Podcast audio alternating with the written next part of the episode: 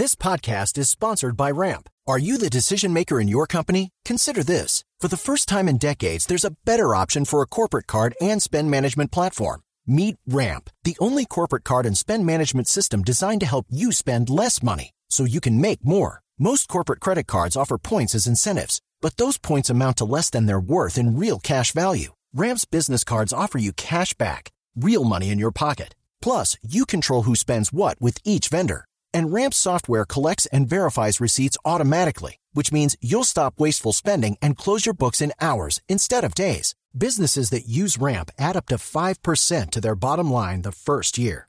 If you're a decision maker, adding Ramp could be one of the best decisions you've ever made.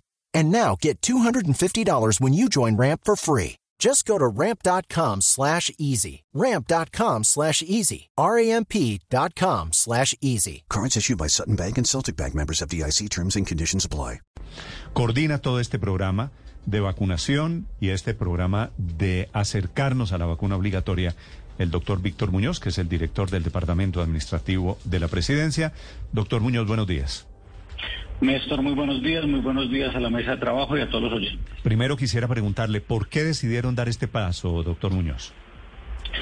Néstor, este paso se discutió con el equipo de expertos del Ministerio de Salud y con el equipo de eh, epidemiología y lo que se observó es que en este momento ya empieza a ser necesario, después de que se dio el tiempo y el espacio y se tienen las dosis suficientes para que todos los colombianos puedan estar vacunados, que avancemos de manera decidida a exigir el carnet como medida de protección y como medida de salud. ¿En qué sentido? En que si yo como ciudadano asisto a un lugar y estoy vacunado, tenga la tranquilidad absoluta que quienes están conmigo en ese mismo sitio también lo estén. Lo segundo, prevenir un cuarto pico. Esto no es un tema menor. Si nosotros eh, revisamos la positividad, la positividad ya en el mes de noviembre tiene un leve incremento versus el mes de octubre. Pasamos de 4.1 a 5.1 y lo que queremos evitar es repetir el insuceso del mes de enero del año pasado, cuando en noviembre y diciembre de, en algunos casos se perdieron protocolos de bioseguridad y vimos el desenlace fatal en las primeras semanas del inicio del año. Mm.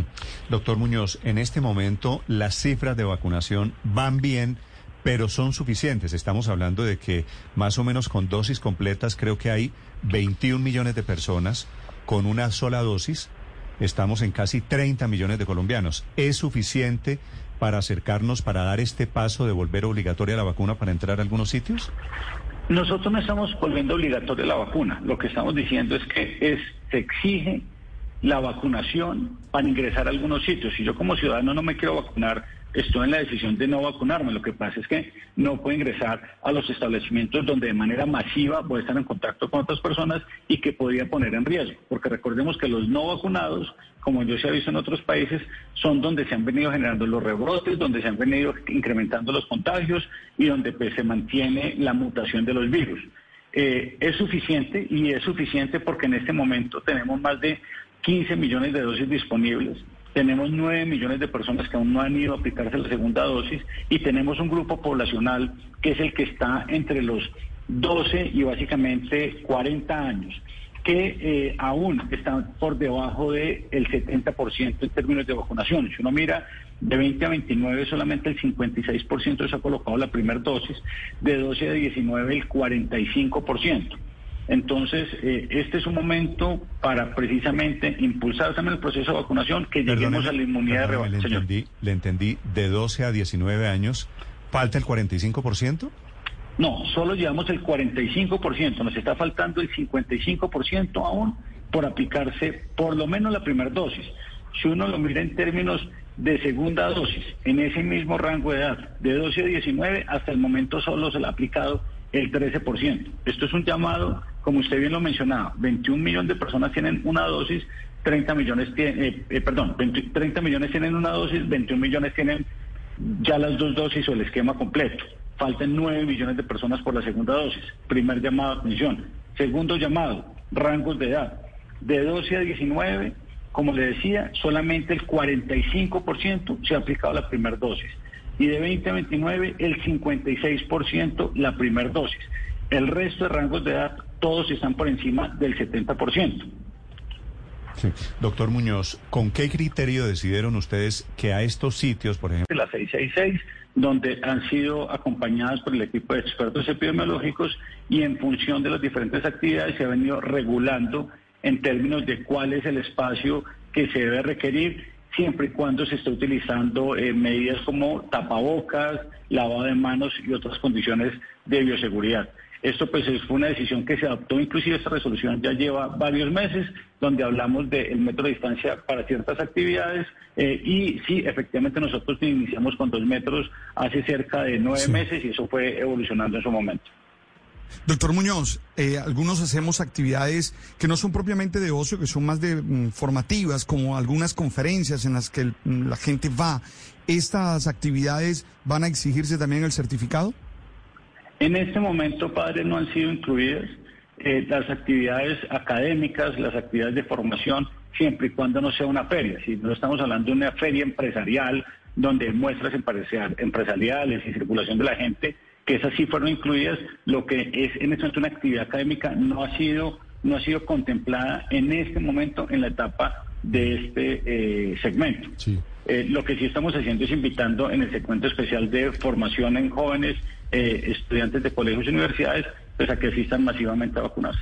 Sí, doctor Muñoz, las muchas personas que se vacunaron en Estados Unidos, especialmente al comienzo, usted recuerda ese éxodo de febrero, marzo, abril, gente viajando a vacunarse a Estados Unidos. ¿Ese carnet de Estados Unidos o de otro país, digamos, sirve para efectos de homologarlo, de validarlo en Colombia? Sirve, recordemos Néstor, que inclusive se habilitó en la página ya hace unos dos meses, inclusive la posibilidad de cargar la información cuando he sido vacunado en el exterior, porque eso sirve no solo para las estadísticas del país, sino para la asignación de biológicos por parte de las EPS. Eh, e eh, en ese momento el carnet físico inclusive sería válido. Eh, el mensaje que, les estamos mandando es lo importante es vacunarse. no, no estamos haciendo, digamos, tanto énfasis en que se baje el carnet digital. Sabemos que es una de las alternativas. También estamos avalando el carnet físico y el carnet de cerca de 200 mil colombianos que se vacunaron en el exterior, que fue la cifra que en algún momento calculamos con Migración Colombia, que podría ser el número de personas que accedieron a, a este mecanismo. Entonces, para esos 200 mil colombianos, la respuesta es si sirve, hay que, hay que homologarlo. Y, y para los colombianos que vienen a fin de año a pasar vacaciones o de visita a la familia y que no solo vienen de Estados Unidos, ¿qué hacen, doctor Muñoz? No, los colombianos que vienen del exterior, como lo mencioné, no estamos exigiendo el carnet en ese momento para los viajeros internacionales. Fue una conversación larga que tuvimos y dado que se acerca ya también la temporada de fin de año, podríamos generar un traumatismo y lo que se contempló es que no se exige, pero si estas personas que vienen de visita, indistintamente del país que vengan, piensen asistir a un restaurante, a un bar, a una discoteca, pues deberán presentar su carnet, como nos lo exigen a nosotros cuando vamos a Europa o vamos a Estados Unidos, en este momento en las ferias internacionales, todas las personas deben presentar su carnet de vacunación. Eh, en la mayoría de países ya se está exigiendo con esquema completo. Sí, doctor Muñoz, ¿quién se va a encargar de exigir el carnet de vacunación a la entrada de eventos? Por ejemplo, en el salón comunal de un edificio, por ejemplo, en eh, el salón de eventos de un hotel. Bueno, o, o, la entrada, Ricardo, del restaurante. Claro, pues en, en, todos los sitios, en todos los escenarios. ¿De quién es la responsabilidad y qué pasa si no se cumple con ese, con ese elemento, con ese requisito? Nosotros nos estamos amparando en lo que está definido en el Código de Policía y eh, básicamente es, aplica la misma filosofía cuando ingresa o se permite el ingreso a un menor de edad a un sitio donde hay expendio de licor, que está prohibido es el establecimiento quien controla con la presentación del documento de identificación que la persona ingrese o no ingrese, o cuando una persona piensa eh, fumar un cigarrillo, que es algo que también está prohibido al interior de un establecimiento cerrado, un sitio público, pues que debe retirarse. Entonces, en este caso, el mecanismo es las personas responsables del evento, las personas que administran el sitio, son quienes eh, deben verificar que la persona presente el documento para ingresar, pero la policía podrá, obviamente en compañía con las secretarías de salud, con los secretarías de gobierno, hacer esos procesos de verificación eh, pues aleatoria, eh, buscando que se esté dando cumplimiento a la norma. Hay algo también muy importante que no se ha mencionado mucho y es, esto permite aforos del 100%. Alguien decía, pues están preocupados los bares. Eso también cambia la condición de aforos del 50 y del 75 y es, usted puede tener aforo del 100%, porque el mensaje que estamos mandando es todos los que están adentro están vacunados y de esta manera también tenemos la tranquilidad que es un sitio donde no eh, se van a generar focos o eh, costos de, de, posible contagio. Sí, doctor Muñoz, siguiendo con, con los casos que pueden ocurrir, yo voy a hacer una fiesta en el salón comunal de mi edificio. ¿De quién es la responsabilidad de exigir el carnet a los invitados? ¿Del portero? ¿Del que organiza la fiesta? ¿Del administrador del edificio? ¿Quién está encargado en, ese tipo de, escenarios de exigir el carnet de vacunación? Cuando usted le presta en el salón comunal en su edificio, usted asume la responsabilidad del control del salón comunal, como la misma asume si se consume licor o si se violan los decibeles en términos de ruido. Entonces, la persona el organizador del evento es el responsable de que las personas que ingresen presenten el carnet.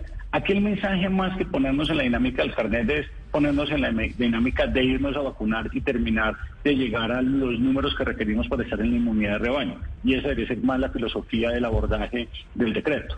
Sí, o sea, si el padre hace una novena en diciembre, doctor Muñoz, y por error nos invitara a su casa, eso quiere decir, quiere decir, él debe pedir, quienes hagan una reunión social deben pedir la vacuna a sus invitados, punto. Sí, y, recordemos también cuando teníamos eh, al inicio que muchas familias cuando se van a reunir de manera voluntaria, en ese momento no había un decreto, no se reunían si quienes asistían a su casa no tenían una prueba PCR. Creo que varias veces ustedes lo comentaron en la mesa, algunos decían yo no salgo de mi casa, otros yo solo salgo o me reúno con grupos de personas que tengan la prueba y, y al final del día sé que estoy en un sitio seguro. Esto es un tema donde nos estamos protegiendo entre todos. Ok. Doctor Muñoz, le hago preguntas aquí de los oyentes si no se ha dado cuenta. Pregunta uno por los aviones. Don Jaime dice de los aviones. ¿Cómo es posible que para viajar, estando tan apretados como va a viajar la gente ahora, en aviones de todas las aerolíneas comerciales en Colombia, para viajar en avión no se exija la vacuna? Y para eventos sociales sí se exige. ¿Cuál es la explicación de eso? Varios temas. Recordemos que desde el inicio se tuvo la discusión sobre el tema de los aviones. Ustedes mismos lo abordaron en la mesa, es que los aviones tienen un filtro quirúrgico que genera un proceso de eh, depuración de en los filtros de aire cuando el mismo circula. Entonces, eso es un sitio que es seguro y es un sitio que hoy tiene unos protocolos claros frente al tema del uso permanente del tapabocas, donde las personas no se quitan el tapabocas para comer, para beber, para gritar, para bailar. Entonces, digamos que si bien es un sitio donde hay eh, un, sitio donde van un volumen importante de personas, las condiciones permiten que en ese momento no sea exigible. Pregunta, ¿a futuro no lo vamos a exigir? Es uno de los temas que estamos evaluando. Ya vemos que en algunos países se está pidiendo la entrada, en este momento se contempló que no era necesario. ¿A futuro, no, no, vamos a exigir qué? no significa que a futuro no lo vayamos a exigir, es decir, no significa que a futuro no le exijamos a todos los que se muevan en, en, aviones el carnet. Digamos que estamos siendo claros que arrancamos con los sectores de ocio y en la medida en que se vaya comportando las cifras de la pandemia y las condiciones de la misma, podemos ampliar. Eso, quiere decir que a quiere decir que esta es la cuota inicial. ¿Es posible que se exija obligatorio el carnet de vacunación para para todos los eh, eventos en los que hay personas, digamos, los, eventos masivos? Cualquier aglomeración, Cualquier inclusive si es de carácter espiritual. Sí, y es una posibilidad y es un tema que está sobre la mesa. Se mencionó que en esta primera etapa no. Vamos a monitorear permanentemente cómo se hacen las cifras de la pandemia, la evolución de la vacunación y ahí estaremos evaluando si se mantienen esas condiciones o se incrementan. Doctor Muñoz, cuando yo llevo el carnet de vacunación, ¿Puedo tomarle una foto y presentarlo en el celular? Sí, no hay ningún inconveniente, le puede tomar una foto y lo puede presentar en el celular. Doctor Muñoz, parte de la preocupación que hay es sobre las falsificaciones a propósito del carnet de vacunación, pero además de que haya justamente la trampa, es decir, que se permite el ingreso de las personas que no tienen el carnet de vacunación. ¿Cómo va a ser ese monitoreo y las sanciones, por supuesto, a quienes no cumplan el deber de exigir el carnet de vacunación? Pues quien falsifica un carnet está cometiendo un delito o está falseando un documento. Lo segundo es realmente la filosofía, insistir en que claramente es posible falsificarlo, claramente es posible falsificar un carnet digital, claramente se puede hacer esto, pero el esfuerzo en vez de trabajar en cómo falsificar un documento es vaya y se aplica la vacuna que es gratuita, es fácil y está disponible en todos los puntos de vacunación. Eh, esa es la filosofía y en el punto en el que estamos trabajando y realmente aquí necesitamos llegar a la inmunidad rebaño. Es el doctor Víctor Muñoz, el secretario general de la Presidencia de la República, hablando de esta nueva etapa, la exigencia de la vacunación. Siete de la mañana, once minutos, la última, Ricardo. sobre vacunas, doctor Muñoz. ¿Terminó ya la entrega de vacunas Pfizer? ¿Ya no vienen más vacunas de ese laboratorio para Colombia? Nosotros recordemos que tenemos dos mecanismos de negociación. Nosotros tenemos el mecanismo COVAX y el mecanismo bilateral. Del mecanismo bilateral de los 15 millones de dosis eh, hemos recibido sí prácticamente ya los 15 millones eh, por parte de este mecanismo. Sin embargo, en COVAX a uno le asignan según las diferentes rondas que ellos van teniendo. Todavía es posible recibir en COVAX. Nosotros hemos recibido de los 20 millones 10 millones 900 mil todavía entre esos 9 millones tenemos la posibilidad de recibir un grupo de Pfizer. Nosotros a la fecha, por ese mecanismo, hemos recibido 2 millones 200 mil. Estaría esperando recibir una cifra similar una vez nos hagan asignación. Pero las del bilateral, las del acuerdo eh, eh, gobierno a la farmacéutica, con la llegada de las de anoche, ¿ya se acabaron? Ya terminamos lo que teníamos, que eran los 15 millones de dosis que teníamos acordadas como también había sucedido ya lo mismo con Sinovac ya hace algunos meses que eran 12 millones. Eh, en AstraZeneca también ya estamos cerca de llegar a ese número, que de los 10 millones ya hemos recibido un poco más de 8 millones. Digamos que estos son de los biológicos que más hemos recibido. Doctor Muñoz, me suplican aquí médicos y enfermeras que le pregunte por la dosis de refuerzo para el personal de la salud.